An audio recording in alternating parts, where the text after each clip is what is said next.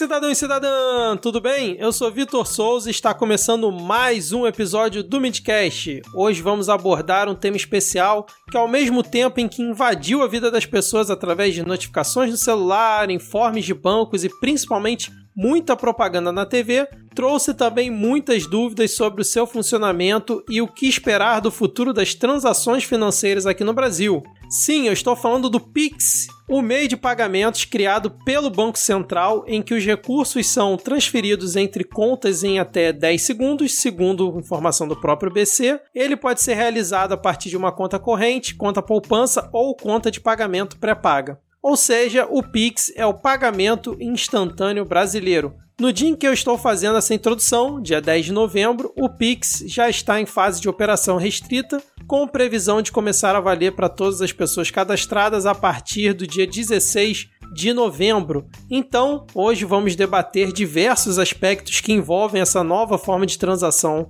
financeira no Brasil e eu recebo aqui no Midcast duas pessoas para me ajudar a desvendar um pouco melhor esse assunto e sanar diversas dúvidas que os ouvintes enviaram pelo perfil do Midcast no Twitter, o podcastmid. Só avisando aqui um disclaimer, esse episódio não é pago não, tá? Isso aqui a gente tá fazendo de graça mesmo, o Banco Central e nenhum banco tá bancando isso aqui não, só para deixar claro. Então deixa eu começar por ela, que tá aqui estreando no Midcast, né, fazendo sua primeira participação e na podosfera, Carol Moncorvo, seja muito bem-vindo ao Midcast por favor, apresente-se para os nossos 10 ouvintes. Obrigada, Vitor. Olá, todo mundo. É um prazer estar é, tá aqui nessa oportunidade né, de falar sobre Pix, de conversar com vocês. É, bom, eu, se for me resumir né, dentro desse contexto é, do assunto de hoje, eu sou muito fã de tecnologia, tento sempre me manter o mais inteirada possível é, já trabalhei em fintech, mercado financeiro, startups, então é, vou tentar passar um pouquinho aí do que eu aprendi né, nesse processo de introdução do Pix e tirar a dúvida aí do pessoal, que eu também faço isso no meu canal. Maravilha, e já fala aí o canal pro ouvinte, para quem quiser já conferir seus vídeos, já assina logo, logo no começo aqui. Já vamos fazer então logo de cara um jabazinho aqui. Meu canal é o Carol Land. É, eu falo muito de tecnologia no canal, eu falo de diversos assuntos também, né, de outros tópicos de viagens, é, até reviews, enfim, mas falo bastante de tecnologia, então se você curte e gosta de saber em primeira mão das novidades das startups, já segue lá que eu sempre estou trazendo conteúdo novo. E para ter a vida facilitada dos ouvintes, vai ter o link do canal da Carol na descrição do episódio. E completando o nosso trio de hoje, tenho aqui o prazer de receber também pela primeira vez na Podosfera e aqui no Midcast o meu amigo Alexandre Branco. Também seja muito bem-vindo ao Midcast. Por favor, apresente para os nossos 10 ouvintes. Esses 10 ouvintes vão ficar alucinados com a gente, Vitor. Legal estar aqui, obrigado pelo convite, Carol também tá dividindo com vocês esse espaço aí para falar sobre o Pix, né? Que, como você bem falou, está invadindo as nossas vidas e, e, tem muita gente aí que não sabe bem para que, que serve, enfim, se é um vírus, o que, que é, o que, que vai acontecer. É, eu sou novinho, né? Tenho só 49 anos. É, desses 49 aí, mais ou menos uns, uns 27 aí no mercado financeiro. Trabalhei em banco, trabalhei em bolsa. Atualmente a gente tem uma empresa que é, ajuda o mercado financeiro em questões de infraestrutura de mercado. Então aí tem sido bacana aí a gente ver todas as oportunidades que estão surgindo, né? não só com o Pix, como também outras coisas aí com o Banco Central e o mercado em si, né, está trazendo aí para todo mundo, né, e, e, de certa forma aí tentando facilitar a vida da gente. Vamos ver o que, que será essa conversa aí. Maravilha. Vocês consideram Faria Limer? É isso? Só para deixar claro aqui para o ouvinte. Não, não, não, não, acho que não. me identifico muito com, com a figura do, do, do Faria Limer, não. Mas, enfim, é, a, gente, a gente acaba pegando um pouquinho, né, daquilo que a gente vive na vida. Então, como a Faria Lima ali foi um, um período da minha vida razoável, acho que de, de, repente eu peguei por osmose alguma coisa ali, né, mas enfim. Você usa colete? Eu, não, não. Nunca precisei, eu acho que... Então não é tão Faria Limer. É. Não, não usa colete, colete, não anda de patinete, não é um Faria Limer, né, cara? É. Esse negócio de colete eu achei que eu fosse usar quando de repente pegasse um barco, né? Uma, aqui no Rio, por exemplo, atravessar aqui para Niterói, rola um colete daquele, né? Mas. é, pois é. Fora isso, não. E você, Carol, se considera uma Faria Limer, já que você fala diretamente de São Paulo? Olha, eu já fui, já trabalhei na Faria Lima, mas não, não me considero uma Faria Limer, não. Apesar que eu gosto de acompanhar, acho até divertido, mas eu não tô, tô um pouco fora agora desse, desse cenário. Maravilha. Só para deixar aqui claro para os ouvintes, né? Quando a gente fala de mercado financeiro, sempre a galera que não gosta de banco, e eu concordo com essa galera que não gosta de banco, porque eu também não gosto, apesar de também já ter trabalhado no mercado financeiro, sempre fica aqui com o pé atrás. Então já vamos deixar claro que não temos Faria Limer entre nós aqui. Primeira pergunta aqui para vocês, quero começar pela Carol para a gente fazer um quebra-gelo aqui. Queria saber se vocês já se cadastraram no Pix. Ah, com certeza. Fiquei aqui guerreando para ver se eu era uma das primeiras, né? Eu gosto muito de ser pioneira, assim, é, de testar, de ver versão beta. Primeira coisa que eu fiz quando estava liberado no aplicativo foi me cadastrar, me cadastrei inclusive em mais de um banco, é, até para ver a experiência e poder ajudar né, o, as pessoas que estavam com dúvidas, mas estou super cadastrado. Beleza, e você, Branco? Rapaz, eu vou te confessar que ainda não. tá que nem eu. é, eu ainda não, eu ainda não, eu ainda não fiz isso não, cara. Eu ainda não me cadastrei, mas é mais porque o que acontece, a gente já estava muito dependente aí, né, é, de TED, enfim, a maioria das coisas que eu, que eu, que eu faço hoje aqui, na, tanto para a empresa, né, quanto para a vida particular, tem sido através de TED, né, então, assim, é, até descadastrar essas coisas todas, né? E a gente começar. Eu estou mais preocupado em me preparar para o Pix do que efetivamente entrar no Pix nesse momento, né? então, acho que foi por isso aí que, que eu ainda não me cadastrei. Mas acho que tá em tempo ainda, né? Vamos, vamos ver aí esse negócio da chave também. Né? Vamos, ver qual é a chave que eu vou escolher. Enfim, um pouco do que a gente vai falar aqui, né? Exatamente. E aí, pro ouvinte que tá mais receoso, já fica uma pulga atrás da orelha fala: porra, o cara que é envolvido com o mercado financeiro vem para falar de Pix ainda não se cadastrou no Pix. Mas calma, ouvinte, calma que a gente vai explicar tudo aqui. Bom, eu já fiz uma breve introdução aí sobre o assunto, né? Sobre o que é o Pix, assim, bem superficial. Mas antes da gente entrar nos pormenores, eu queria é, pedir para vocês falarem um pouquinho mais sobre o assunto. Vou também de novo, de novo começar com a Carol, até porque ela tem um vídeo no canal dela falando também sobre Pix. É, explicar para o ouvinte que ainda está meio perdido, né? explicar de uma forma prática para que vai servir o Pix de uma maneira assim no dia a dia das pessoas e em quais situações que provavelmente as pessoas vão passar a usar o Pix aí é, no seu cotidiano. Legal. É, ah, eu vejo, na verdade, diversas situações, né, que é, que é possível. Mas, por exemplo, a gente né, agora está muito comum é, realizar compras online e, sei lá, por algum motivo a gente vai fazer uma aquisição né, de algum produto, algum serviço online que não, por algum motivo você não vai usar o cartão de crédito, quer pagar por boleto, só que aí na verdade é num sábado e aí você precisa que é, seja aceito naquele momento e só vai, se você pagar por boleto, só vai compensar, sei lá, na segunda ou na terça-feira. Então, uma forma de cair já na hora o dinheiro, né, na conta da outra pessoa. Ou uma transferência para algum amigo, né, sei lá, a gente está numa dividir um Uber e aí não deu certo lá fazer aquela aquele compartilhamento e aí é também um sábado a pessoa precisa do dinheiro na hora se você transfere porque é outra é outro banco aí se você faz um DOC só compensa no primeiro dia útil se você fizer um Pix também já cai na hora. Então, essa questão da, da velocidade né, de acesso ao valor transferido é uma das facilidades. Acho que tem uma questão do custo também, né, que eu vejo como uma grande vantagem. Enfim, acho que vários. É, é, tudo que envolve dinheiro pronto, né, no sentido de debitar da sua conta, então transferências, pagamento de boleto, enfim, ou até cartão de débito, tudo que está relacionado a isso que fuja do cartão de crédito, pode ser usado com o Pix. Bom, eu acho que a Carol resumiu bastante, né? A gente está falando de uma tecnologia nova para algo que já existe, né? Isso na realidade vem aí ao encontro é, do que já é feito hoje com DOC e com TED, mas de uma maneira mais é, ampla, né? E mais disponível, né? O quesito disponibilidade aí, eu acho que é o, um item bastante importante, né? Até os exemplos que a Carol deu, né? É, de você estar tá no meio de um feriado, enfim, ou, ou, ou tá até num lugar, por exemplo, né, que é feriado, mas não é um feriado nacional e você quer transferir alguma coisa para alguém que, que, quer fazer um pagamento e aquela disponibilidade se torna algo importante, isso aí vem, vem também a, a colaborar, né? Vem ajudar aí, as pessoas principalmente. Eu acho também, é, e aí eu coloco até em discussão aqui, se é, de repente com o Pix, né? E algumas outras iniciativas né, que estão chegando. De cara, né, a gente viu até na quantidade de gente né, que não é banco que está entrando nesse mercado, o quanto isso também não vai ajudar na questão da desbancarização, né? É, da gente tentar baixar isso. Eu, eu vejo aí o Pix como, como uma ferramenta que pode auxiliar isso também. É, e na última vez que eu vi já tinham mais de 40 milhões de cadastros feitos no Pix, né, cara? É bastante gente já aderindo a um sistema que ninguém usou. A verdade é essa, né? Vai só pelo que está sendo divulgado, assim. Mostra também que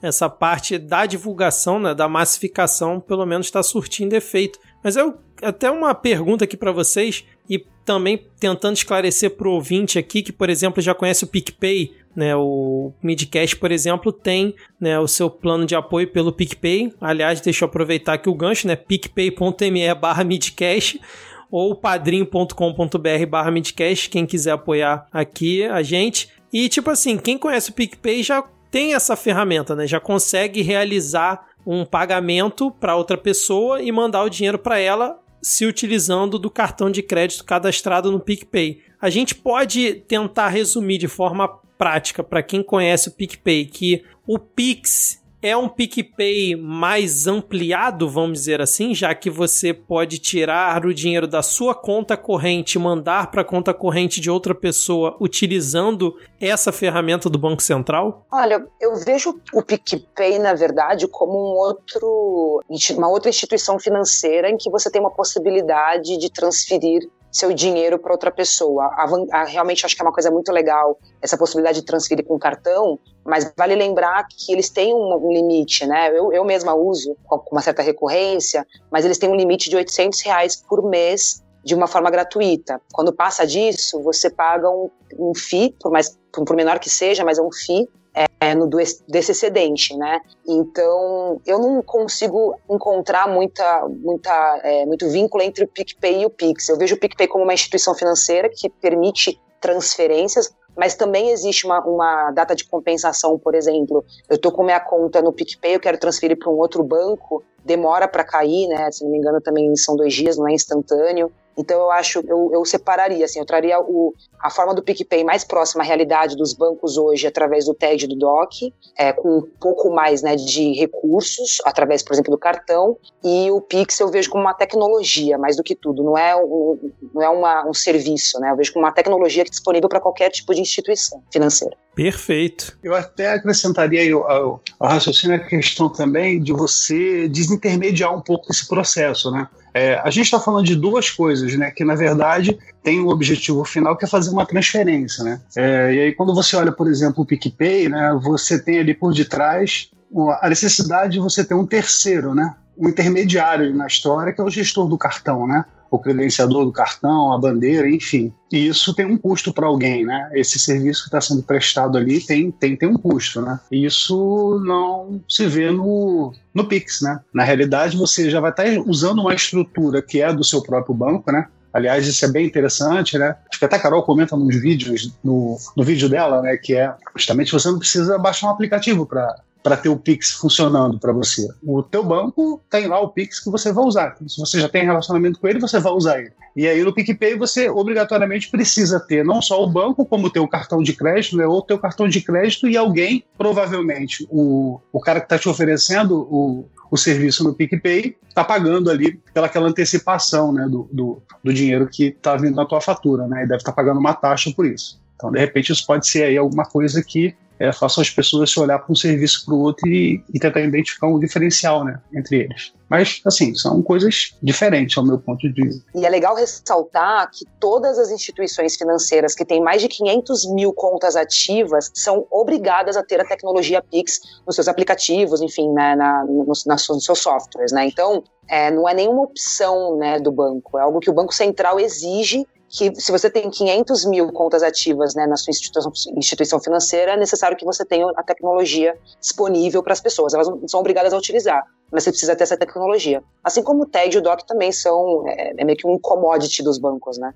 Isso, exatamente, que é assim, é grosso, né, da população já da população bancarizada, né, que são os bancos, né? Vamos lá, Itaú, Santander, Caixa, Bradesco, Banco do Brasil e o Nubank, né? Todos esses obrigatoriamente precisam ter o Pix nas suas ferramentas, né? Ou no site ou nos seus aplicativos, correto? É, e não só os bancos, né? O próprio é, Mercado Pago, PagSeguro, o PicPay, é, que, são, que não são considerados bancos, mas são instituições financeiras, por terem mais de 500 mil contas ativas, também são obrigadas a ter tecnologia. Perfeito. E aí a gente já falou nessa questão, né, que eles são obrigados a ter. E aí, como é que faz pro ouvinte aqui que tá escutando esse episódio usar o Pix? Porque eu fiz um tweet no, na conta do Midcast perguntando, né, o que que os ouvintes gostariam que a gente falasse aqui nesse episódio, né, na gravação. E algumas pessoas perguntaram realmente como usar, tipo, a pessoa ainda tá meio perdida em relação a isso. Então, sim, se vocês puderem, ou a Carol ou, ou o Branco puderem dar alguma, assim, como se fosse um, um passo a passo prático e rápido para quem está agora escutando e quiser fazer o seu cadastro no Pix e já começar a usar como é que a pessoa tem que fazer? É, bom, na verdade, obviamente, assim, a gente ainda não conseguiu, de fato, fazer nenhuma transferência, né? No momento que a gente está gravando aqui, ainda não foi lançado, mas existe um documento do Banco Central que explica como que é a ideia de fazer esse tipo de transação, né? Então, a partir do momento que você cadastrou uma chave, seja um CPF, seja um e-mail, telefone ou até uma chave aleatória que não precisa ter nenhum dado específico seu,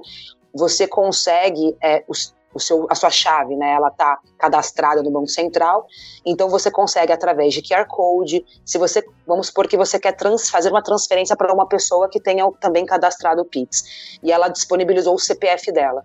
Então, na hora de você fazer a transação, você vai optar. Então, você está no aplicativo do seu banco, é, tem opção lá transferência, como né, você, você escolhe DOC TED, tem opção Pix. Você seleciona o Pix, você coloca a chave que a pessoa te forneceu, no caso o CPF dela, e aí vai aparecer já todo, né, as informações dela. Você não precisa de mais nada. Você não precisa ficar ter o nome. Você sabe quando a gente faz um doc, a gente precisa de todos os dados da pessoa. Isso não é mais necessário. E aí basta você confirmar, colocar o valor e confirmar. Então Obviamente, a gente vai realmente ter certeza que o processo é simples assim na hora que a gente for usar, mas não difere muito na, de quando a gente faz uma transferência através de DocTed. A única diferença é que é mais fácil. Você não precisa de tantos dados para fazer uma transferência. Né? Você precisa apenas de uma única chave que essa pessoa te fornecer. Inclusive, essa chave pode ser apenas um QR Code. Então, você lê o QR Code que ela fornece, escolhe o valor e faz a transferência. Então, isso vai facilitar, inclusive, nos, nos quando você fizer uma compra né, numa loja, por exemplo, às vezes no caixa tem lá apenas um QR Code e você faz o pagamento. Acho que vai abrir uma possibilidade muito grande aí de transações. Sim, assim, pena que o presidente da República, né, o fungo presidencial Jair Bolsonaro, não escuta o Midcast, né? Porque outro dia ele falou que não sabia o que era o Pix, né? Negócio para ser implementado e o presidente da República não sabia o que que era, né? Mas enfim. Ele não sabe muita coisa que tá acontecendo em volta dele, né? O simples. Sim. Isso é algo meio, meio frustrante. É, exatamente. É só complementando, é a questão do, do foi colocado, né, assim, isso é, é para ser simples, né? As estruturas, né, que estão sendo utilizadas é, são estruturas que já existem, né? A parte de cadastro, né? E o, e o, e o ponto que a Carol falou é realmente fundamental, é, é a facilidade, né? É como que você vai através de uma informação aí que é, que é a chave, né? Você identificar a outra pessoa que está é para receber aquilo que você quer mandar para ela em termos de grana. É, e também tem também para aqueles que não são adeptos a essa questão da chave, o cara também vai poder escolher a modalidade Pix, né, e cravar lá todas aquelas informações necessárias, né? Qual é o banco, qual é o, o, o, CPF, o CNPJ, né, a agência, a conta, o valor, ele também vai poder contar com isso. É a quinta, é a quinta forma de você identificar o destinatário, né, da Ah, tem essa opção, eu juro que eu não sabia. Tem, tem. Ela, ela, você é, pode fazer um Pix como se fosse um DOC, um TED, botando todos os dados da pessoa. É, é que tem inserção manual, né? Hum. É, assim, não, não faria muito sentido não ter, né? Sim. É... Mas aí a pessoa vai poder acessar direto, ó, abre, abre o aplicativo do banco, seleciona Pix, aí mesmo sem ter cadastrado chave, ela vai poder fazer é, manual? A chave, a chave, na realidade, Vitor, é, ela é para te identificar, né? É, então, assim... É, ah, então é, você vai ter que cadastrar uma chave, pelo menos obrigatoriamente, né? Olha, a rigor, a rigor, não né? Porque a, a, até a própria criação da chave, né? Ela não é obrigatória, né? Você não precisa criar uma chave se você não quiser. Uhum. Agora, é, na prática, né? A, a operacionalização do Pix, ela já está disponível lá no banco, né? A gente só, de fato, né? Como a gente está gravando isso aqui no dia 10, né? E o lançamento é só no dia 16. E eu particularmente, né? Não, não não entrei ainda em nenhum simulador de transferência, né? Está em ambiente de homologação de bancos, enfim. Ainda não tive acesso a isso. Me parece que vai ser tão fácil quanto você preencher um TED ou um, um doc. E até dependendo né, de como é, foi feito ali a, a usabilidade, né, pensando no cliente, isso deve estar de forma bem, bem clara, né? Para o cara lá, ou ele bota a chave, né? Ou ele começa a preencher os dados, né? Não faria sentido não ter essas opções lá, imagina. Sim. É, no dia que a gente está gravando aqui, como vocês bem explicaram, a pessoa pode chegar no ambiente lá do banco dela, né? Ou aplicativo, ou site, e cadastrar as opções de chaves. É, Carol, você consegue falar quais são as opções possíveis para cada pessoa que quiser cadastrar no Pix? Como é que funciona isso? Falo sim.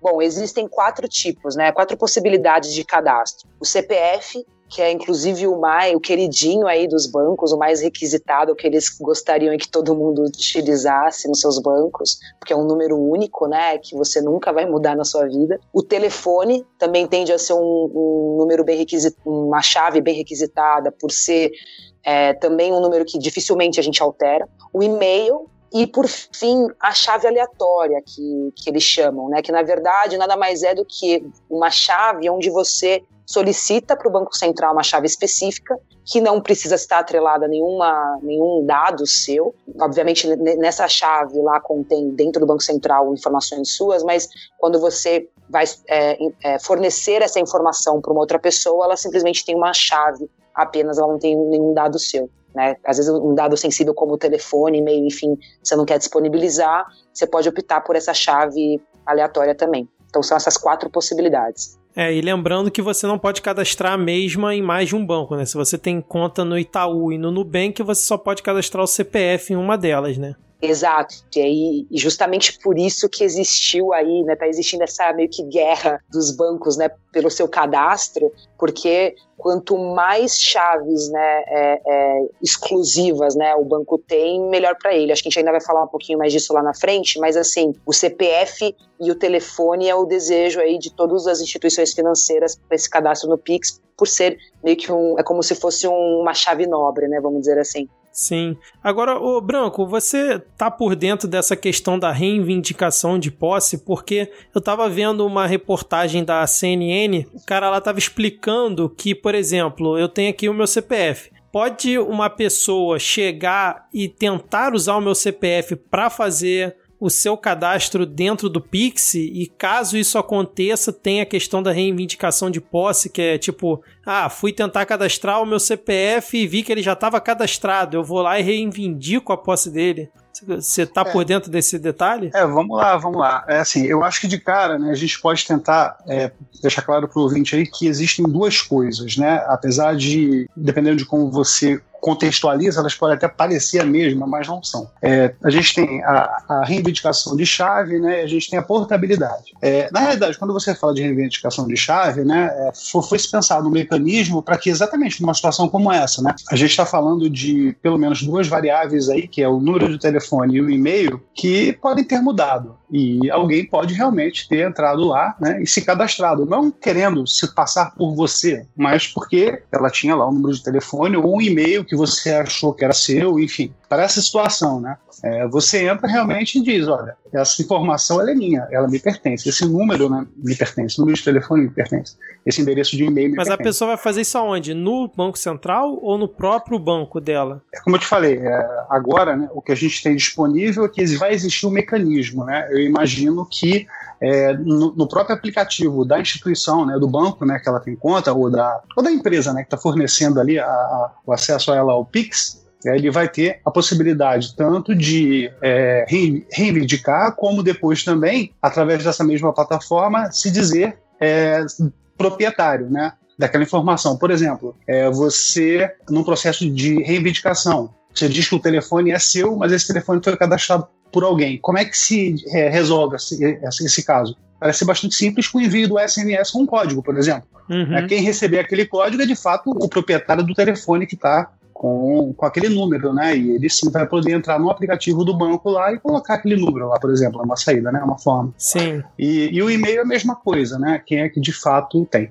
Mas a reivindicação, né, ela foi criada justamente para que se tenha um mecanismo, né? Inclusive há até um prazo, né? Divulgado para que essa reivindicação seja respondida, que, se eu não me engano, é até sete dias úteis. É, a pessoa ela entra com esse processo e tem esse prazo aí para poder ter a solução, né? Principalmente acho, que o, principalmente acho que o e-mail, né? Porque sempre tem aquele sem noção que, sei lá, vou dar um exemplo aqui no meu caso, né? Sei lá, o meu e-mail, supondo, fosse Victor Souza tudo junto. Aí o sem noção lá é victor.souza. E aí na hora de cadastrar no Pix, o cara usa o meu. Entendeu? Na hora de fazer o cadastro. Pode acontecer esse tipo de situação, né? É, é e também, né? Assim, é, você deu o exemplo do e-mail e agora me veio à cabeça a questão do telefone e do DDD. É, é, Sim. Eu, eu, eu, eu, posso ter cadastrado o telefone da Carol, que é de São Paulo, né? Mas é, que por acaso é o mesmo número que o meu, só que o meu DDD é 21 e o dela é 11 né? E eu cadastrei aqui como 11, errei.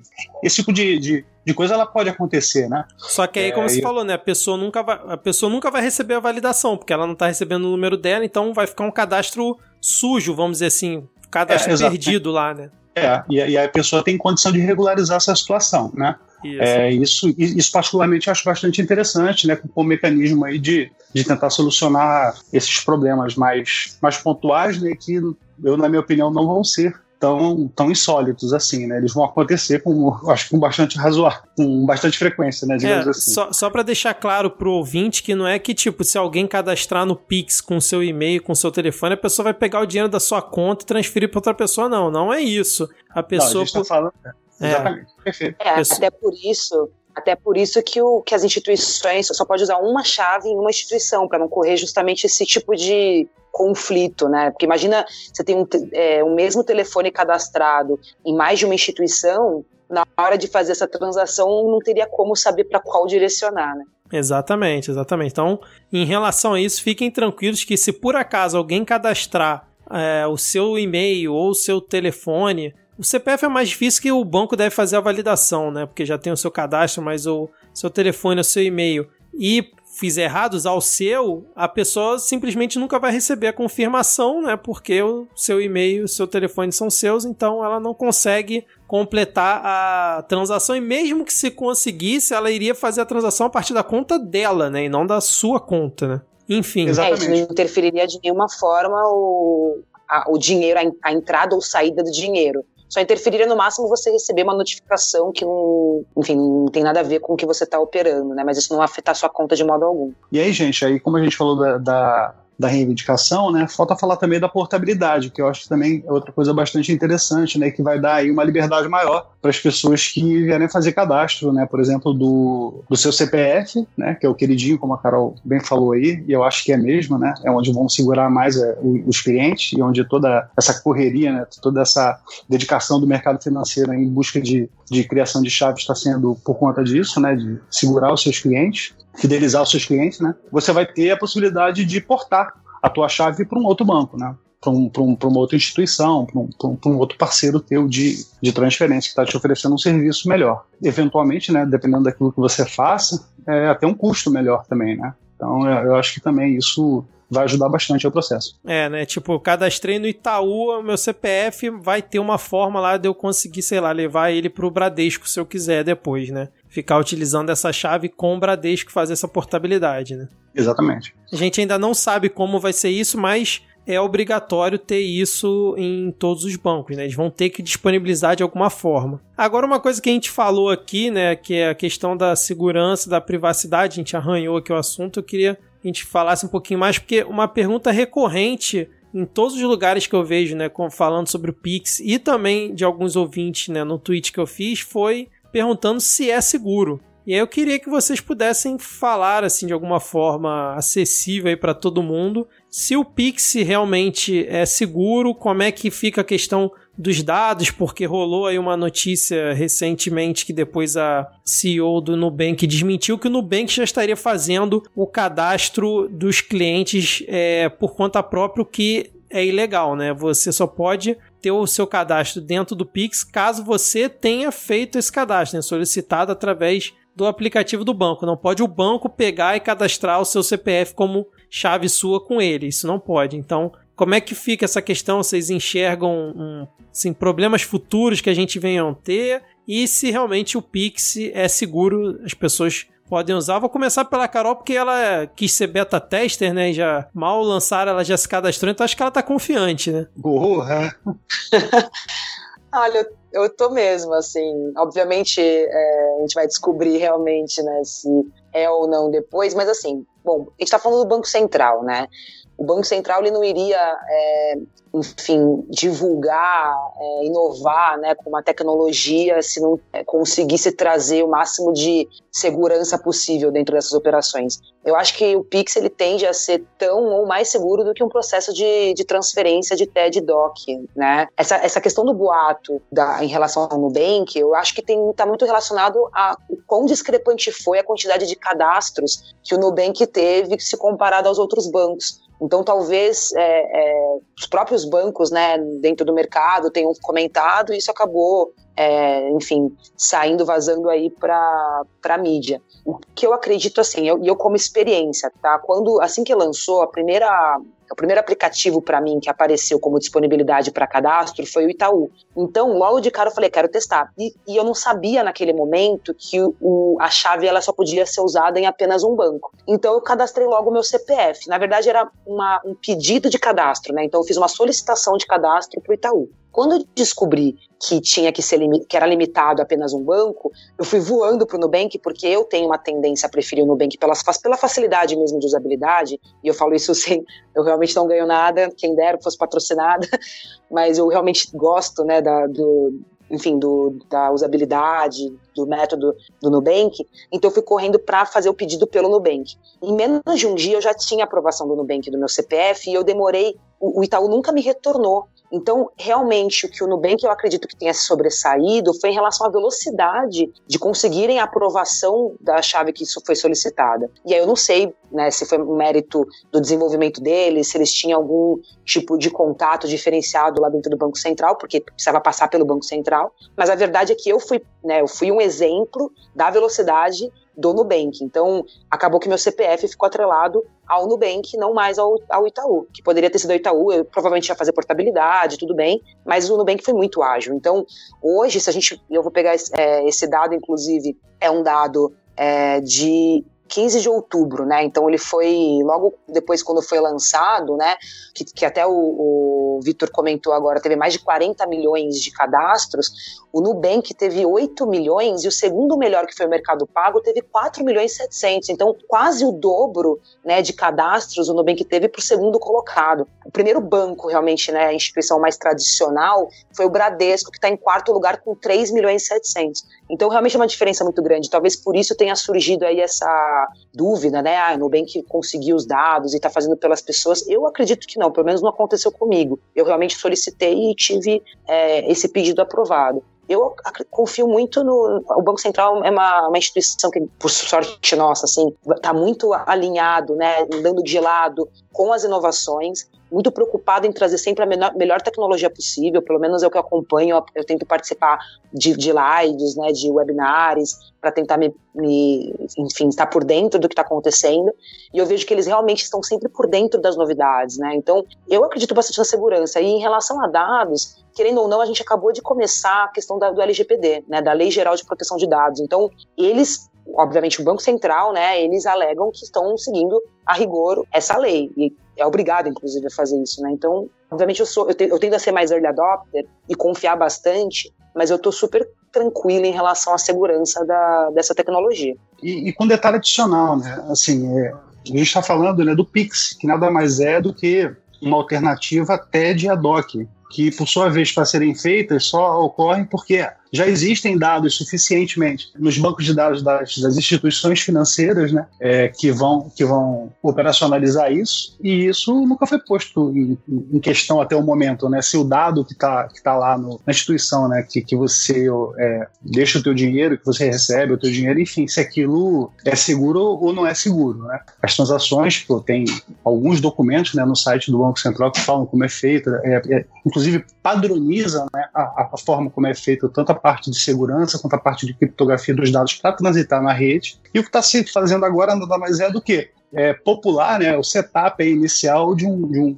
de um sistema justamente para colocar a principal informação que é a chave identificadora única de quem está solicitando uma transferência e daquele que vai receber uma transferência. Assim, eu acho que nesse aspecto de segurança, isso, isso é uma coisa já superada, porque a gente está falando de bases que já existem, né, de tecnologias que já estão envolvidas. Né? Não se inventou uma tecnologia nova para que abrisse uma brecha aí para a gente ter um questionamento desse tipo, né? Estamos expostos aos mesmos riscos que até hoje, né, sem o, que até dia 16, sem o Pix, estaríamos, né? Vamos continuar com eles, né? Que cabe às instituições envolvidas aí, né? Que em todos os processos, né? É, internos, né? E, avaliados pelo próprio Banco Central para garantir cada vez mais segurança, diga-se de passagem, é onde se se investe mais dinheiro nessas, nessas instituições, né? justamente na parte de segurança, porque isso tem um risco razoável, que é o risco de imagem. Né? Ninguém quer ficar cliente de alguém que não trata direito o seu dado. Sim. O mercado não. acho que vai se resolver nesse sentido, viu, Vitor? É, e, e, assim, só para deixar claro pro ouvinte como é que funciona, né? Porque muita gente que usa DOC e TED hoje em dia, a coisa meio que já nasceu, né? Nasceu e já tava lá. Então, não tem muito esse questionamento, né? Porque você nasceu, já existe o negócio, então vamos usar. É, então, assim, só explicando rápido, assim, bem a grosso modo, como é que funciona o DocTed? Já existe uma estrutura de comunicação entre os bancos e o Banco Central, né? Eu não vou entrar em detalhes, mas que a gente chama de RSFN. Então, assim, quando você faz um DOC, um TED, né, isso é processado no sistema do banco, né, que você está fazendo, mas depois é, é, é, feita essa transmissão dentro desse, dessa rede, dentro desse sistema conectado entre os bancos e a, e a operação é processada e o dinheiro vai de um lado para o outro. a diferença para o Pix agora é que o Banco Central trouxe esse processamento para dentro dele, está garantindo, né, segundo ele, que essa operação vai ocorrer em no máximo 10 segundos e você pode fazer a qualquer momento do dia, qualquer hora, enfim qualquer dia da semana. Então, na prática, a diferença é essa, mas a comunicação entre os bancos, como o, o Branco falou, a tecnologia em si, ela já estava aí posta. O que se mudou foi só a, mais uma opção de transferência que você vai ter, que o DOC e o TED continuam existindo, e com assim uma organização, uma governança diferente que é o Banco Central trouxe para dentro dele, falando: deixa que eu processo aqui e eu vou entregar para cada um a, a resposta dessa transferência, entendeu? Basicamente é isso. Falei bobagem, Branco? Falei bobagem, não, Carol? Não, falou não. Eu até também vou aproveitar. Não, perfeito. É, eu, é, eu, acho que esse assunto aí também é importante, né? É, vi na enquete que você fez lá para a gente estar é, tá aqui conversando hoje, né? A questão do blockchain, né? É, por que blockchain, né? E a sensação que as pessoas têm de que isso provavelmente traria mais segurança, enfim, tornaria o processo mais robusto. E aí eu vou dar meu pitaco aqui, cara. Assim, é, eu acho, na realidade, que aqui no Brasil o blockchain é uma solução em busca de problemas. É, porque, de fato, né, existem várias coisas que você pode fazer com blockchain. Né? É, e na questão do Pix, eu acho assim, poderia usar blockchain? Acho que sim, mas pela quantidade, né, pela diversidade de instituições né, que estão aí né, nesse processo hoje. Vale lembrar que a gente está falando de algo perto de 700, 700 parceiros né, envolvidos aí no Pix, sendo que desses 30 são obrigatórios, é, porque tem mais de 500 mil, ou seja, é, mais de 500 mil correntistas, então parte do pressuposto que são instituições com, com uma robustez maior em termos de sistema. Eu acho que se entrasse agora com blockchain, né, eu acho que ia tornar o negócio um pouco mais complicado para quem está chegando, né? Então, acho que foi uma forma até de pensar um pouco do que já estava sendo utilizado e pensando um pouco também na questão de quem estava chegando, né? E, por fim, eu acho assim, a gente, no primeiro momento, está falando de transações pontuais, né? Ou seja, eu faço um cadastro, o cadastro fica lá. E agora aguarda minha próxima, o meu próximo passo que é fazer uma transação. É uma transação que começa e termina, né? A estrutura do blockchain, eu, eu acho que se tiver aí para frente, eu acho que vão ter iniciativas né, que vão é, agregar mais é, funcionalidades ao Pix, pode ser que seja mais necessária a criação de uma estrutura blockchain, por exemplo, para armazenar em tokens, né? É, alguma coisa, algum produto novo. Mas, por enquanto, para mim, acho que não faria muito sentido ter isso. Então, acho que é um misto de contrabalançar né, o que, que se quer no tempo que se quer, entregar né, alguma coisa que seja de fato útil né, para o pessoal que usa transferência bancária, não são poucos, e ao mesmo tempo também permitir que isso fosse feito de uma forma minimamente conhecida e sem muito problema para quem fosse implementar. É, é, é, o que eu acho. Não sei se a Carol discorda, enfim. Não, concordo e até porque assim o blockchain ele é tecnologia de descentralização. Então, por ser descentralizado, acaba que, que não é interessante para o Banco Central, porque o Banco Central tem o intuito justamente de centralizar essas informações, é, né, ter tudo centralizado no sistema deles, é, pensando até em Open Banking, né? Se a gente considerar que o Open Banking está chegando, já está virando quase uma lenda, mas é algo que vai realmente também revolucionar essa questão dos bancos, né? Onde o dono das informações vão ser os próprios usuários e não mais os bancos. É, então, isso é uma, também acredito que uma tecnologia centralizada no Banco Central facilita nesse processo. Pode ser que talvez por isso tenha se, é, não tenha se usado blockchain, não sei dizer o motivo. Eu também não entendo muito de blockchain, né? Mas acredito que essa centralização ela seja importante para o Banco Central, até pensando nas novidades né, que o Banco Central vai lançar em breve. É, vamos deixar o Open Bank para uma próxima oportunidade, mas é um assunto bem interessante mesmo, até para a gente não confundir, mas acho que foi uma boa observação que vocês fizeram em relação à tecnologia mesmo. Mas assim, o que eu quis explicar só para deixar claro para o ouvinte que apesar de ser uma funcionalidade nova, né, o Pix,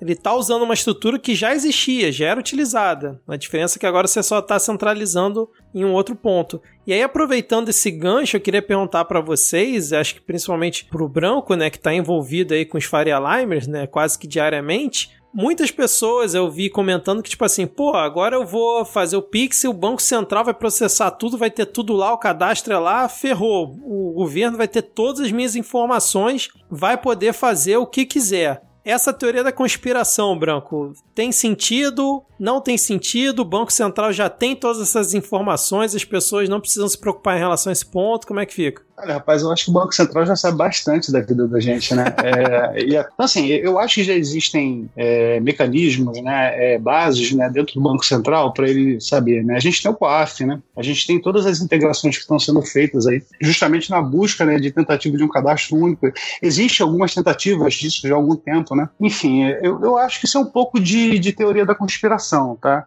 É, e assim, é, vamos cá pensar, né? Se, se tem alguém que tem que tomar, né? À frente né, dessas informações e fazer bom uso delas, que seja o Banco Central, né, justamente para tentar aí, de certa forma, tirar um pouco aí da vantagem né, de quem hoje tenta é, nos enganar em golpes, né, se passar por nós em, em, determinadas situações, tomar empréstimos em nosso nome. É, eu gostaria muito que ele tivesse um BI lá maravilhoso que impedisse, por exemplo, de alguém se passar por mim para fazer um, um empréstimo que eu sequer tô, tô sabendo, entendeu? Então, assim, existem várias, várias coisas, né? Até diria, dou uma dica, né? Tem um, um serviço do Banco Central chamado Registrado, né? Onde você pode entrar lá e ver, né? Se cadastrar e ver quais são os bancos com quem você tem relacionamento é, e algumas outras informações mais que você faz aí nas instituições. É bom você ver porque eventualmente você pode descobrir que você tem conta no banco que você nunca teve. Sim. Então, assim, é, eu acho que a gente tem que pensar muito na questão da informação, não de quem, nesse momento, né? Não de quem vai usar, porque quem está usando é, é a autoridade monetária, que inclusive agora está ganhando é, autonomia, né? Querem, né, né Vitor? É, pois então, é. assim, é, se eu deixar de acreditar nessa instituição, eu acho que eu estou indo pelo caminho errado, né? Mas, enfim, faz parte. Eu acho que é novo, né? As pessoas sempre levantam essas questões. É, ainda mais parte, quando. Né? Ainda, não, ainda mais quando tá envolvido o governo Bolsonaro, né? Então a galera já fica com o pé atrás ainda mais, né? Mas nesse ponto, né, o Banco Central, a princípio, deveria ser aí independente em relação ao governo que está no comando, né? Não é porque é um governo aí de um, de um lunático cheio de milico dentro ali do executivo, em todas as pastas, que essas informações que estão indo para o Banco Central vão ser utilizadas para perseguição política ou algo do tipo, até porque o governo, se quiser saber essas informações, ele já tem de diversas N formas, né? Não precisa do Pix para isso, né? Então, e sem contar o que você falou, ele, ele sequer sabe o que é o Pix, então nós estamos tranquilos. É, exatamente. Não vai, não vai olhar lá para essa base e achar que pode tirar alguma coisa inteligente de lá, não. Agora, o Carol, vamos para pergunta, acho que chave do episódio, que é o que mais ouvintes perguntaram. Aonde está a pegadinha? Por que, que os bancos estão tão entusiasmados com o Pix? É propaganda o tempo inteiro. É, Santander trazendo a Ana Paula Arósio de volta. Ana Paula Arósio, 20 anos sumindo da TV, voltou para fazer propaganda do Pix. Itaú, todo mundo forçando bem a barra, né, para todo mundo cadastrar, aderir ao Pix. Por que, que os bancos estão tão interessados, sendo que pessoa física, né? A gente aqui não vai pagar por nenhuma transação que fizer pelo Pix, né? Pagando para outra pessoa. E para as instituições financeiras, a cada 10 transações, aí só vão ser cobrados um centavo, né? É por esse motivo, porque o custo dele agora vai ser menor? Qual, qual que é a mágica aí? Onde que o banco quer ferrar a gente? É a maior dúvida dos ouvintes. Não, e é interessante, né? Porque realmente os, os bancos, enfim, as instituições financeiras estão um esforço alto aí, né, para conseguir é, o nosso cadastro. Eu acho que tem muito a ver com a nossa cultura aqui no Brasil de ter aquela crença assim, é muito bom para ser verdade, né? Então tudo, talvez sejamos uma população traumatizada, né, com, com as coisas boas que acontecem, mas é, assim, no fim não, não tem pegadinha, assim, é, é, obviamente que existe interesse dos bancos, né? Não, não tem como dizer que não. Mas o interesse do banco é mais do que você seja o cliente mais assíduo possível. É, vou até ser o mais humilde possível de falar que é o que eu sei, né? Até onde eu sei é isso. Pode ser que exista algum tipo de pegadinha que eu também não tô, não tô ciente, mas é que nem a gente falou antes, né? O fato do CPF só poder ser cadastrado em uma instituição financeira e ser uma chave que tende a ser mais nobre, mais verídica, porque eu posso inventar um e-mail, por exemplo, né?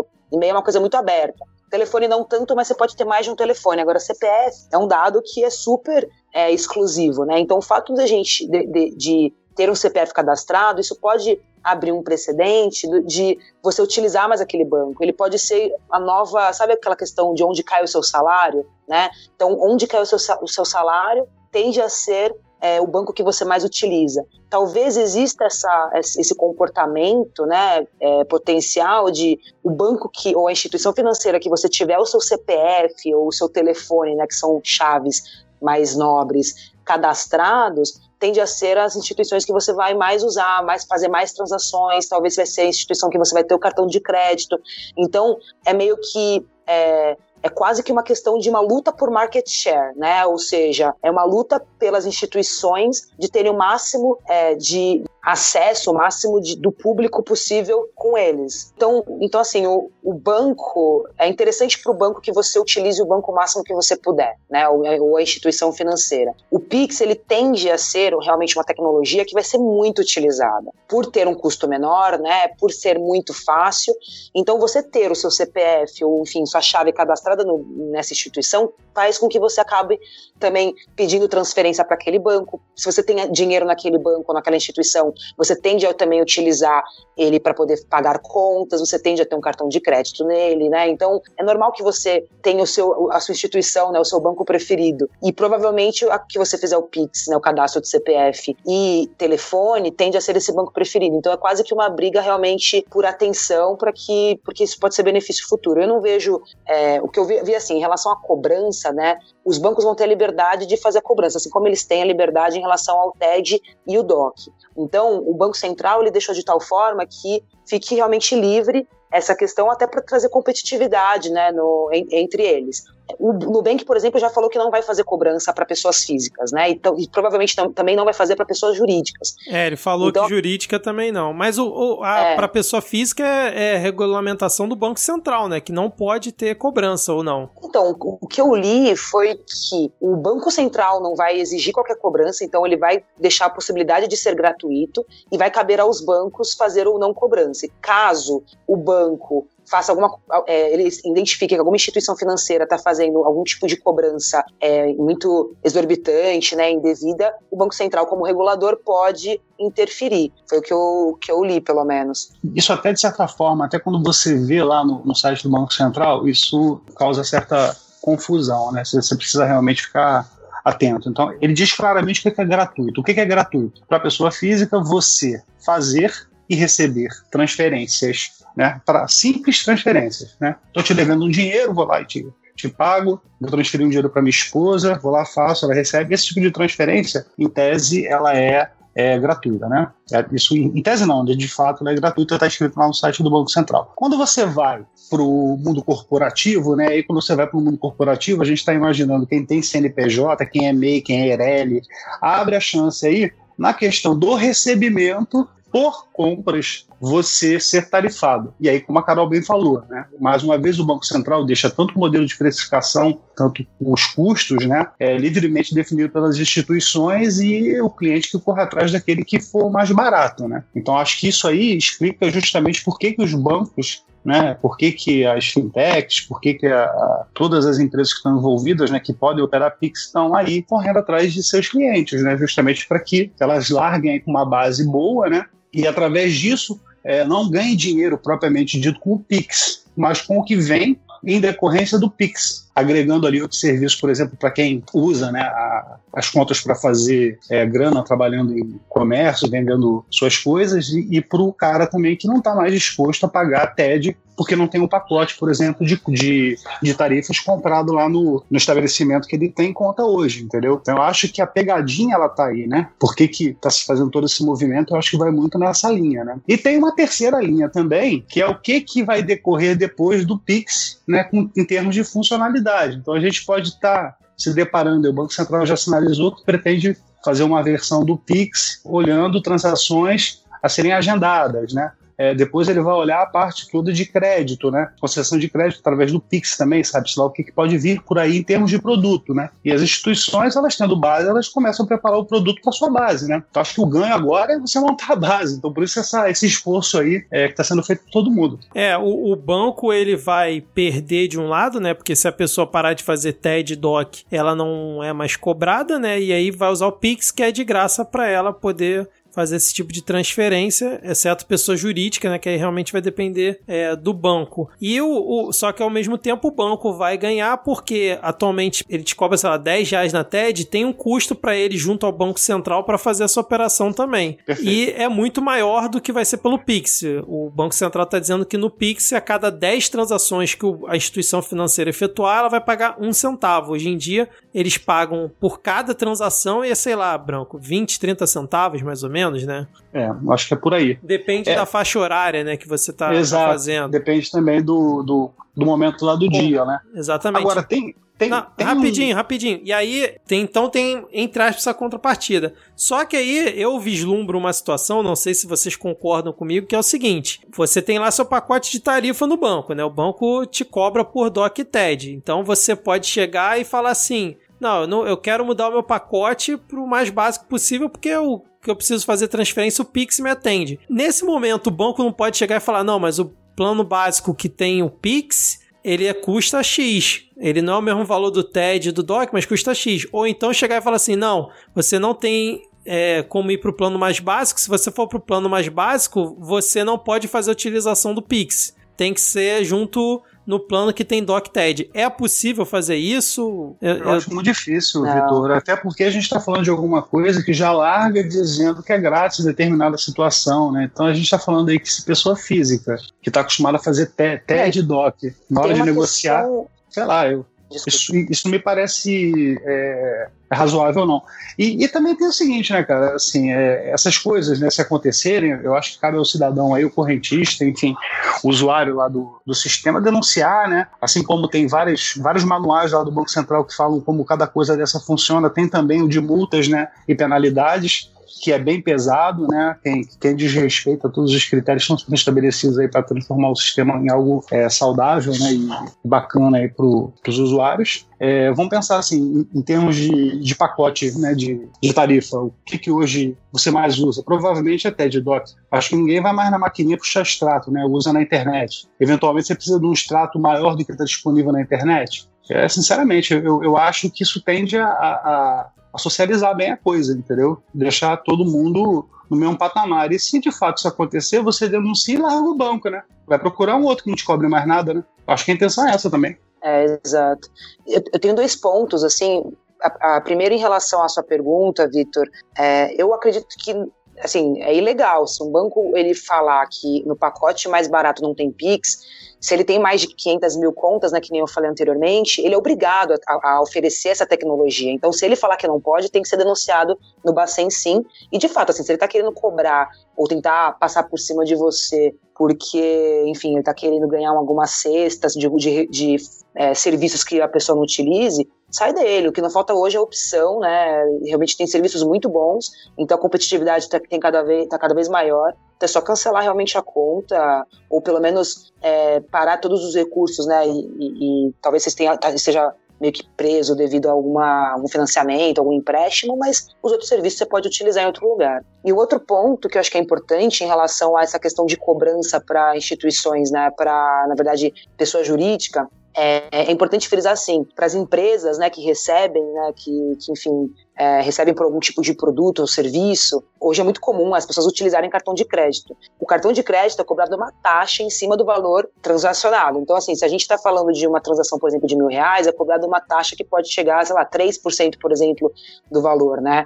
E a gente, na questão da cobrança para o PIX, a gente está falando de centavos. Então, para as próprias instituições, por mais que elas sejam cobradas, né, mesmo que se os bancos optarem por cobrar delas por transação, ainda assim é mais barato do que um cartão de crédito, por exemplo. Então, poder disponibilizar né, nos seus nos sites ou nas, nas lojas, né, a, a, opção de pagamento por Pix é melhor do que se você cobra por cartão de crédito, por exemplo. Obviamente aí cabe a pessoa, né, acho que o cartão de crédito tem uma vantagem em relação a pontos, milhas, né, que pode ser que demore aí, eu, eu por exemplo, vou continuar utilizando o cartão de crédito quando eu puder mas tem muita gente que não tem cartão de crédito. Né? A gente está falando de um país que é extremamente desbancarizado, como mesmo o Branco falou lá no começo. Se, se é desbancarizado, imagina pessoas que não têm cartão de crédito, né? Eu acredito que é, é bom também para as instituições, para as pessoas jurídicas. Maravilha, perfeito. Tá excelente o papo, hein? Então agora a gente vai para o outro ponto que eu acho que mais gera dúvida para os ouvintes, que pode ser a futura pegadinha, né? E aí vem diretamente do governo, né? Do nosso querido Paulinho Guedes, como disse a Juliana Marins lá no Twitter, né, o nosso idoso bronzeado, sobre a cobrança em cima de transações né, financeiras feitas de forma digital, vamos dizer assim, né? Eu até botei aqui na pauta CPMF digital, porque ele tem comentado várias vezes essa ideia dele de criar um novo imposto sobre transações financeiras e então ele tem essa intenção. Pode acontecer, vocês acham, assim, aí é exercício meio que de futurologia e tal, do governo colocar um imposto em cima dessas transações, aproveitando aí que o Pix tem tudo para ser amplamente utilizado. E aí depois como é que você faz, né, para retroceder se você já tiver com a coisa completamente espalhada, embutirem lá um imposto novo, ou então, sei lá, é, essas regras aí do Bacen, né, que foram definidas dizendo que a coisa é de graça. De repente, ele chegar e falar: "Não, agora não vai ser mais de graça, vai custar 5 centavos cada transação", entendeu? Vocês acreditam nesses dois cenários aí para o futuro? Vitor, é, vamos lá, é, por parte, assim, a gente está falando Acho que você ensaiou ali um pouco do que eu ia comentar agora, assim. É, a gente não está falando de que o Pix elevou para um nível digital algo que já não existia quando se fazia uma TED ou até mesmo um DOC, né? É, e também acho pouco provável que, que o governo, né, no que você está colocando como CPMF digital, é, seja apontado por um meio específico de pagamento que é o Pix. Eu acho que quando se tentou alguma coisa ali atrás falar disso, era porque a gente estava realmente num momento em que né, as compras pela internet né, estavam ali bombando, né? É porque as pessoas não podiam sair de casa, enfim, um cenário catastrófico que a gente ainda está vivendo. E eu acho que dali surgiu essa brilhante ideia né, de se criar uma CPMF justamente para esse segmento. Assim, eu, eu, pelo que eu acompanhei, acho que não passou em nenhum momento né, é, recriar a CPMF de uma forma mais ampla, como foi no passado, que aí sim, né, é, esbarraria em toda e qualquer transação que fosse feita a débito da tua conta, né? Como a gente está falando de TED, de DOC e agora de PIX, eu acho que numa situação de criação do CPMF, ou valeria para todos os três, ou não valeria para nenhum deles. Né? E se tiver que ter um imposto, ele vai na linha novamente do que ele está chamando de mercado digital mesmo, que são né, a, o relacionamento aí de, de compras feitas no, nos mais diversos mercados online, entendeu? Eu acho que é mais nessa linha. Não, não, não vejo muita margem para ele arbitrar entre meios, meios de pagamento diferentes, uma taxa para uma, uma taxa para outra. Até porque isso não tem impacto, né? Não é, por exemplo, um IOF sobre operações cambiais, onde ele pode arbitrar ali, por exemplo, um percentual maior ou menor e justificar aquilo ali por conta de é, política econômica, por exemplo não faria muito sentido para mim por isso, entendeu? Mas, enfim, é uma coisa como você falou, é, é exercício de futurologia, né? É, eu, eu, aqui do meu lado, eu não, também não consigo é, prever isso tratando-se de governo, né, obviamente a gente não tem como pôr a mão no fogo, ainda mais considerando um governo que impede a gente ser vacinado praticamente contra o coronavírus. O que eu acredito, assim, eu sei que a gente está sempre tentando achar problema, né, diante da, das coisas. Supondo que exista, começa a cobrar taxa em cima do Pix, por exemplo, basta a gente não utilizar o Pix, continuar usando o que a gente usa normalmente. A gente não vai ser obrigado a usar o Pix. Né? Ninguém é obrigado a usar TED, DOC, ninguém é obrigado a usar cartão de crédito. É uma facilidade que vem é, e que se por algum motivo as pessoas não se adequarem, tá tudo bem. Né? Obviamente, se a gente está falando de uma questão de comportamento é, social, né, acaba que é que nem você não ter WhatsApp hoje em dia, né? Você acaba ficando de fora de muita coisa. É, é meio inacreditável mesmo, porque assim é vantagem para pessoa física, que é gratuito, é rápido, né? Você consegue, sei lá, no meio do ano novo fazer uma transferência e cair na mesma hora, sem, sem, sem esperar o ano que vem. É, você consegue, como pessoa jurídica, que nem eu falei, também é, ter facilidades, né? Eu falei em relação a, por exemplo, taxas, né, que são mais baratas do que do cartão de crédito, mas tem uma questão também de velocidade de recebimento, né? Hoje, um lojista, por exemplo, se ele cobra, né, um cliente, o cliente compra através de um cartão de crédito, ele pode demorar às vezes até 30 dias para receber o valor, né? Com o Pix, ele recebe na hora, então ele não depende do adquirente pagar, né? Inclusive, as, os próprios adquirentes têm essa competição entre si, não só em relação à taxa que é cobrada do lojista, mas também em relação à velocidade do dinheiro que cai na conta. Com o Pix cai na hora. Então, eu vejo assim um benefício para o banco é, para as instituições financeiras é um benefício para os lojistas, é benefício para os clientes, né? É benefício entre as pessoas físicas. Eu realmente, talvez eu esteja iludida, pode ser que sim, mas tudo que eu estudei, né, eu acompanhei, eu vejo que realmente é uma tecnologia que vem para ajudar. Obviamente, como tudo nessa vida tem potencial de dar, dar merda né? Mas se o governo quisesse também ferrar com, com as pessoas, eu já iria começar ferrando dentro do doc, do próprio doc da TED, sabe? Não é o Pix que vai causar isso, é um problema que vai acontecer inevitavelmente. É, exatamente, assim, acho que foi perfeita a colocação que você fez. E aí pode a, acabar acontecendo o cenário que é o seguinte, né? Pelo menos aqui no Rio, não sei como é que é em São Paulo, não, não me recordo quando estive morando lá e nos outros lugares, mas tem muita, muito comércio que dá desconto quando você paga no dinheiro, né? Porque justamente a pessoa não tem o custo da maquininha, né? Quando você usa lá o cartão de débito ou de crédito. E aí com o Pix pode também ocorrer a situação principalmente do comércio, de querer incentivar que as pessoas usem o Pix, e aí isso ser um motor para a coisa realmente se popularizar, de tipo, ó, pagando com o Pix você tem aqui desconto, 5%, porque é o que você falou, né? O dinheiro já vai cair na conta lá da pessoa na hora, ela não vai precisar ficar dependendo de um terceiro. Então, pode ocorrer, e também não vai ter a parte né, da, da maquininha. Então pode ocorrer também esse movimento, depende muito também do que o comércio vai fazer para impulsionar ou não essa questão do Pix, né? O Vitor, e, tem uma questão legal também, que é assim, é só também deixar claro para os ouvintes aí, existem duas coisas, né? Toda vez que a gente fala de Pix, a gente fala de transferência onde você dispõe daquele recurso ou vai usar um cheque especial, sim, por exemplo, sim. mas você tem ali, né? Tem, uma, tem um saldo ali para você poder utilizar, que é seu, porque está credor, ou, é, ou vai usar o cheque especial. Mas você de fato dispõe daquele, daquele recurso ali, você faz a transferência, tá? O Pix nesse momento, entrando aí, ele vai fazer transferência do débito na hora na sua conta para o crédito em segundos na conta do, do favorecido. Quando você faz a analogia isso com cartão de débito, tá perfeito. Você mais uma vez acho até que eu comentei no, no bloco anterior, você faz ali a retirada de um intermediário ali, que é o cara que te deu o cartãozinho de débito. Para a parte do cartão de crédito, propriamente dito, né, onde você está comprando alguma coisa né, que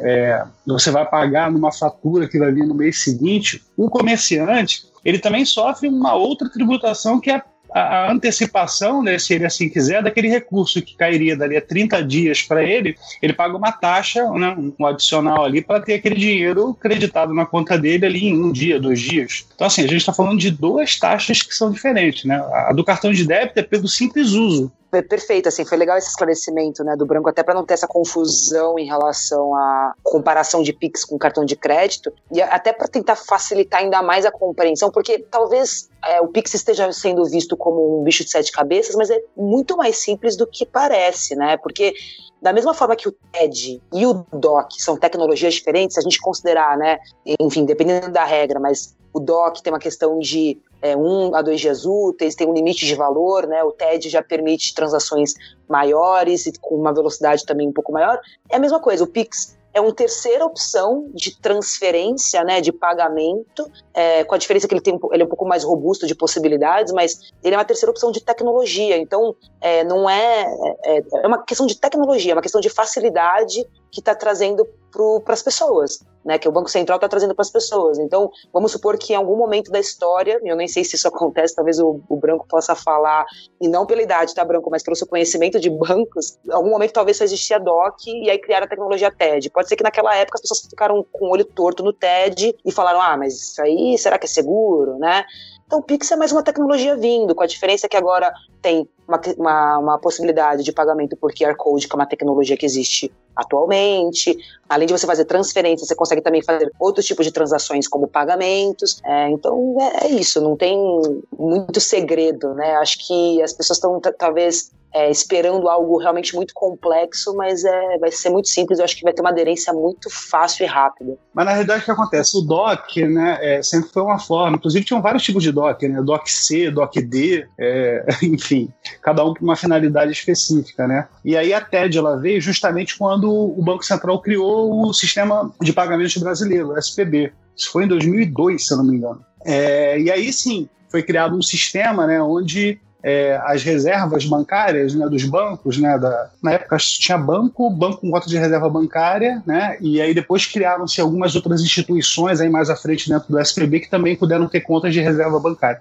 Mas no fim dos ovos era, era um sistema onde os bancos trocavam essa reserva, e aí surgiram várias mensagens, né, é, e, e dentre elas surgiu uma mensagem que permitia que uma transferência fosse feita em tempo real, né, é, é, no mesmo dia de uma instituição para outra a pedido de um cliente. Então, quando isso aconteceu, pelo contrário, o SPB foi o que colocou o Brasil assim na frente de muitos países em termos de transferência, né? É um projeto altamente é, demorado, né? De, de uma complexidade assim sem comparação nenhuma com o Pix. O Pix hoje ele se ele se, ele se aproveita dessa estrutura né, que já tem aí esse tempo todo para oferecer mais um produto para o mercado. Então, assim, é, eu não me recordo de ter tido qualquer, qualquer questionamento em relação a, a, a, se funcionaria a TED ou não. Pelo contrário, as pessoas estavam muito mais preocupadas se o sistema de, de, de, de pagamentos brasileiro online funcionaria, né? E foi um dia, assim, de bastante é, intensidade, né? Digamos assim. Mas foi bem, né? E foi só evoluindo, né? Agora, é, pra gente puxar aqui o último tópico, né? Só deixando claro aqui que tiveram algumas pessoas com dúvida que, tipo assim, Doc TED não vai acabar, o Pix não veio para substituir eles, veio como mais uma opção, como a gente já falou aqui, né, diversas vezes. Inclusive, o TED, quando surgiu, falaram que o DOC ia acabar e o DOC tá aí até hoje, né? Mas eu queria saber de vocês se a gente tá presenciando aqui, vai presenciar talvez aí o, entre aspas, fim do dinheiro em papel, as pessoas vão simplesmente passar a usar quase nunca, o que já assim evoluiu bastante isso, ou se ainda é uma previsão muito radical, principalmente pelo Brasil ter um número de pessoas ainda desbancarizadas que ficou muito evidente por conta da pandemia, né? Se isso ainda está é, muito longe de acontecer. É, eu acho que enquanto houver pessoas né, no Brasil, por exemplo, que não possuem celular, não possuem acesso à internet, né, ou então é, moram em lugares muito remotos, a tendência é que o dinheiro vivo prevaleça. Hoje, por exemplo, a gente também tem que considerar pessoas, eu vejo muitos idosos principalmente, né? Então, tipo, isso aí, dentro da, da minha família, por exemplo, que são muito resistentes à mudança, né? Não conseguem. Tem gente que imprime ainda boleto para pagar a luz e vai até a lotérica para pagar a luz, apesar de ter acesso à internet, apesar de ter celular. Então, tem uma questão de resistência, que isso, obviamente, ao longo dos anos vai acabar é, sumindo, novas tecnologias vão surgir, vai ter pessoas resistentes a outras tecnologias, mas a essa em relação à, à digitalização né, de pagamentos deve sumir, mas ainda enquanto houver pessoas que não têm acesso à internet, é, meio que não, não tem como né, é, acabar com o dinheiro vivo. Mas, obviamente, eu acredito que cada vez mais, é, não só pelo Pix, mas por, devido a outras tecnologias, outras facilidades, é, vai diminuir cada vez mais, eu acho, a, a circulação. Isso eu, eu realmente acredito. E, e em relação a TED Doc, vai existir ainda, mas assim, considerando agora custo, facilidade, utilizar o recurso de TED Doc, eu acho que vai começar. Eu, aí sim eu vou falar, meu, não tem por que usar, não faz o menor sentido. Carol, eu queria muito acreditar nisso também. Quer dizer, apesar que, eu, como eu falei, eu tenho um carinho aí pela, pela TED, né, pelo DOC, não muito, mas enfim. Mas se o cheque tá aí até hoje, que é uma coisa que para mim tinha que ter acabado já há muito tempo, eu Sim, com, talvez assim diminua o fluxo, mas acho que TED e DOC ainda vão existir por muito tempo. Posso estar completamente errado, mas é o que eu, que eu espero. Não, aqui. é, deve existir. Eu acho que vai ser muito menos utilizado, mas a opção vai estar lá para quem quiser. Eu Sim. acredito também. É, eu também acho que vai, vai diminuir consideravelmente. E você, Branco, o que, que você acha? Cara, essa mesma, essa linha mesma, né? A gente, a gente precisa melhorar muita coisa aqui, né? É, pra, pra gente chegar nesse ponto aí em que é, você consiga fazer tudo, né? Eu digo tudo qualquer pessoa, né? Não é somos nós aqui que temos aí acesso a um determinado nível de recursos, né, de facilidade, de tecnologia, é, mas pensar aí em coisas como a Carol falou, né, as zonas cinzentas aí do, do nosso país, né, um monte de mercado aí que, que, que não é atendido por conta de, de falta de tecnologia, de conhecimento, né, eu acho que o próprio Pix está é, tá dando um passo agora que é a transferência à vista, mas vai evoluir para para crédito, né, para parte de crédito, né, para agendamento, enfim. Eu, eu, acho que assim, como o SPB foi em 2002, o Pix está abrindo agora, em 2020, né, novas possibilidades. E uma hora sim, acho que a gente vai chegar num nível desse, né? É, que, e quem sabe até nem precisar mais usar celular, né? sei lá, um chip né? É, debaixo da pele, alguma coisa assim. Porra, aí tu vai alimentar a teoria lá do, da galera do Bolsonaro, né? Que apoia o Bolsonaro, que a China, na verdade, quer com a vacina implantar um chip nas pessoas. Aí fudeu, cara. Quem sabe, né?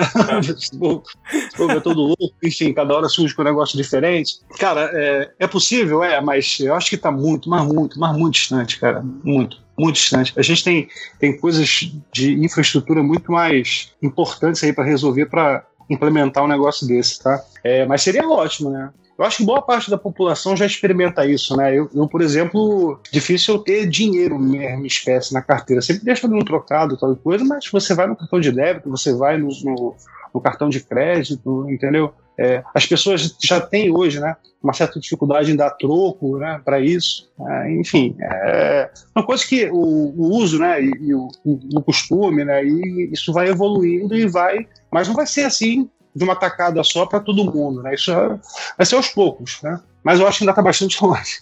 Sim, sim. É, e aí, fechamos por aqui, já cobrimos tudo que a gente tinha para falar, ficou faltando alguma coisa, alguma, algum tópico aí que vocês lembraram ao decorrer da nossa gravação, a gente esqueceu de, de falar algo, acho que a gente conseguiu cobrir todas as dúvidas dos ouvintes naquele tweet, né? Não, uma coisa só que é para acrescentar, na verdade é mais para pimentar, né, é, aí para os ouvintes sei lá, refletirem, uma coisa que é interessante, que está em pauta no Banco Central, é a internacionalização do Pix. Então, assim, obviamente não está para agora, é algo pensado aí para 2022, 2023, mas é algo que é, eles querem implementar é a possibilidade de transferências, né, transações internacionais pelo Pix. Isso vai ser super revolucionário. É, obviamente, tem uma questão de, é, de legislação cambial que atrapalha um pouco esse fluxo internacional, que é algo que, inclusive, é, o Banco Central talvez queira rever, ou, enfim, adaptar, mas vai ser bem interessante a gente, daqui a alguns anos, poder ter essa facilidade também para transações não só no Brasil, mas como também no resto do mundo. Maravilha, isso é realmente revolucionário, cara. Quando acontecer isso, vão criar a teoria da conspiração dizendo que não vai haver mais dólar, real, é, euro, é, só vai certeza. ter uma moeda vou falar única. Que, vão falar que os chineses querem roubar todo, todo o dinheiro do Brasil, vai ter com certeza um monte de teoria. Mas assim, no fim das contas, é, é, são coisas que facilitam a nossa vida, né? E é, tirando as teorias de lado, porque no fim tudo é risco, né? A gente sair na rua hoje é risco. Então, a gente não vai deixar de é, avançar tecnologicamente porque existe risco. A gente ter uma conta no banco é risco. E as pessoas mesmo assim abriram conta no banco. Então é normal que existam preocupações. As teorias da, da conspiração não são normais, mas enfim, também acontecem. E aí vai desmistificando né, ao longo do, da, do uso, ao longo do, do, tempo. Eu acho que não vai ser diferente com o Pix. Muito em breve aí, obviamente, a gente vai provar realmente agora, é, a partir do dia 16 de novembro. Mas eu estou super confiante, eu acho que as pessoas vão começar a entender, ter mais clareza do que realmente é o Pix e vão ver o quão fácil, né? Se torna a vida com, com o uso disso. Até bem pouco tempo atrás a gente não desconfiava do chinês que estava lá do outro lado do mundo vendendo para a gente algo que a gente sequer imaginava que fosse chegar aqui, e mesmo assim a gente botava o nosso cartão de crédito no raio da plataforma, pagava seis meses e a gente acreditava, né? às vezes tomava um estoco, né? né? Eu não recebi o é. produto. Não, e assim, vamos, não, perfeito. E convenhamos, né? Se, se esse medo da China implementar um chip na gente, se realmente houvesse alguma preocupação da China de controlar o brasileiro, é, pô, a gente compra um monte de coisa, produto chinês, a gente nem sabe, né? A gente, a gente tá usando, a gente usa camiseta que foi produzida na China, senão eles colocariam isso no tecido das roupas, dos tênis, de tudo que a gente usa, tudo é produzido lá, os celulares. Então acho que é meio. É, é muito querer ser cego à realidade, né? Ter esse tipo de preocupação. É, é muita insanidade, né, cara? Bom, mas é isso então, vamos fechar por aqui. Espero que os ouvintes tenham curtido esse episódio, que muitos pontos tenham sido esclarecidos, né, principalmente para a galera que perguntou lá no Twitter e vamos ver como é que vai ser a partir do dia 16 de novembro, não sei quando que o ouvinte está escutando isso aqui, o, a utilização do Pix aqui no Brasil e como é que vai ser a aceitação, principalmente no comércio, né? Então, agora, Carol Branco. Ah, pergunta aqui, né? Gostaram de participar aqui do Midcast, estreando na Podosfera? Foi tudo bem? Não, foi incrível. Queria agradecer a oportunidade, inclusive, Victor. Muito legal é, esse canal, esse recurso que você utiliza. É, não conhecia, agora eu quero muito acompanhar o Midcast, muito bacana. Obrigada mesmo pelo convite. Foi um prazer. Obrigada, Branco. Muito legal também seu conhecimento né, em relação aos bancos. Você trouxe é, elucidações bem legais. E, enfim, tô, tô super contente de ter participado e aguardo novos convites. Foi uma experiência muito bacana. Obrigada. É por aí mesmo. Obrigado a vocês aí pela troca de ideias e que venham mais outros, né? Vamos ver escolher um próximo assunto aí. É um pouco diferente, né? A gente gravar um negócio assim para falar de determinado assunto, a gente demora um pouco a engrenar, mas depois que, que engrena, eu acho que deu bom, né? Engrenou e ficou legal. Obrigado a vocês, obrigado pelo convite. Obrigado, Ó, Carol. Eu, sinceramente, achei ótimo vocês estreando aqui na, na Podosfera. A Carol já tem canal no YouTube e tal. Foram super de boa, cara. Acho que os ouvintes vão curtir também. Se você gostou desse episódio, comenta lá no Twitter, né? No arroba podcastmid, manda seu feedback. Muito obrigado aí, Branco. Muito obrigado, Carol. Espero que gente possa bater esse papo aí sobre tecnologia, mercado financeiro, dependendo aí da situação. Talvez um, uma parte 2 aí do Pix, quando estiver funcionando, né? Para ver o que, que a gente acertou, errou. para ver se o governo e os bancos vão ferrar a gente de alguma forma. Mas por enquanto, nada aí a, a médio e longo prazo, né? Para isso acontecer. Então, muito obrigado. E agora vamos dar tchau para os nossos queridos 10 ouvintes e até a próxima. Valeu, tchau, tchau. Tchau, gente. Valeu, pessoal. Obrigado. Tchau, tchau.